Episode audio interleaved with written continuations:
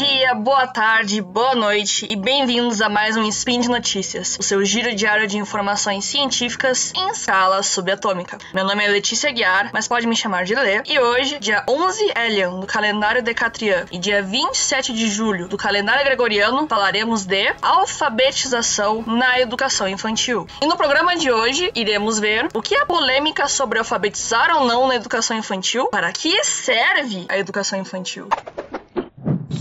Notícias.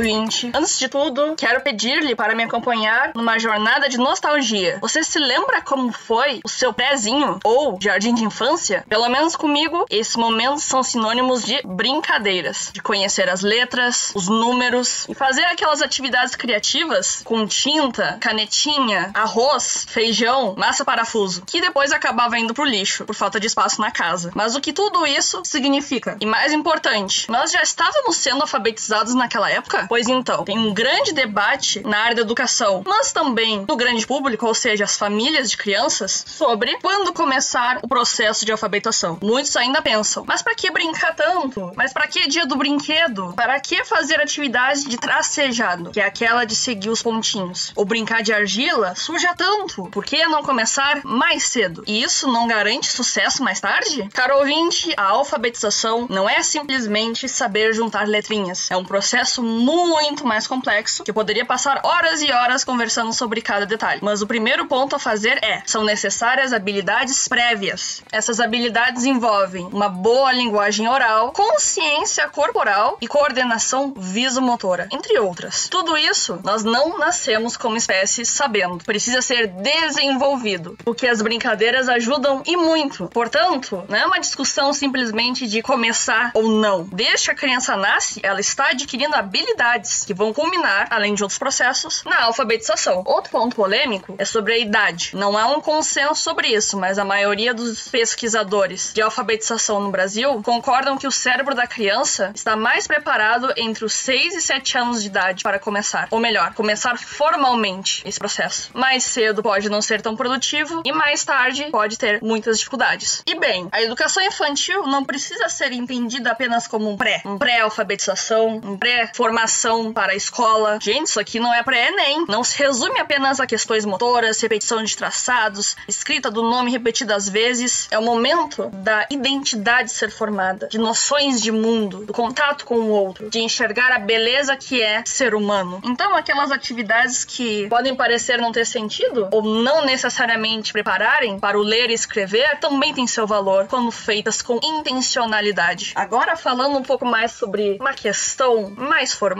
quando pensamos em currículo e metas, cada município, cada região, cada estado e, claro, cada país vão ter seus próprios currículos e expectativas para cada ano escolar e idade. O que é esperado em um lugar pode não ser esperado em outro. Se você já trocou de cidade no meio do ano escolar, sabe. Numa escola no outro lugar estava dando uma matéria e agora nesse novo lugar tá em outra. E isso também acontece nos anos iniciais na educação infantil. Não há uma continuidade e sentido como Apesar de que agora, com a Base Nacional Comum Curricular, há uma tentativa de unificar. Mas, como tudo na educação, também tem suas lacunas, suas críticas, suas problemáticas. Mas, de qualquer maneira, serve para nos guiar. Se entre cidades já há diferenças, há também a desigualdade entre as escolas públicas e privadas. Na escola particular, há uma demanda de pais e mães de que as crianças já saiam lendo e escrevendo na educação infantil, enquanto na pública, elas ainda estão nos primeiros processos para adquirir as habilidades necessárias. Isso quer dizer então que a particular é mais esforçada e a pública não leva a sério? Não. Leva-se em conta todas as problemáticas da educação pública, gratuita e de qualidade, todas as dificuldades, os empecilhos e também, querendo ou não, o seu respeito à infância e ao desenvolvimento infantil. Temos ótimos profissionais pesquisadores nas escolas públicas que sabem tudo isso que eu estou falando agora. Sabem também que é necessário conhecer muito bem todo esse processo e saber como introduzir esse ensino com determinado determinadas faixas etárias. No final das contas, se a criança vai ser alfabetizada ou não durante a educação infantil vai ser determinado por diversos fatores: região, habilidades adquiridas, disponibilidade, entre outras. No final, as das palavras de Magda Soares no livro Alfabetização, Questão dos Métodos, as minhas. Assim, controvérsia, polêmica em torno de iniciar ou não a alfabetização nesta ou naquela idade, neste ou naquele segmento da educação básica, é uma questão mal colocada, porque desconsidera que a criança já chega à instituição educativa em pleno processo de alfabetização e letramento. É desconhecer os contextos culturais em que as crianças estão imersas fora das paredes de instituições. É rejeitar o que elas já trazem de conceitos e conhecimentos. É ignorar o interesse que elas têm por ampliar seu convívio com a escrita e o uso dela. E por hoje é só. Lembro que todos os links comentados estão no post e deixe lá também seu comentário, elogio, crítica, declaração de amor ou forma predileta de dominar o mundo. Mas me convida para dominar, hein? Lembro ainda que esse podcast só é possível acontecer por conta do seu apoio no patronato do SciCash, no Patreon, Padrim ou PicPay. Um grande abraço e até amanhã!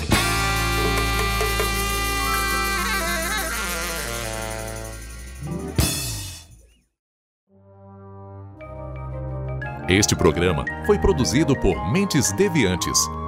deviante.com.br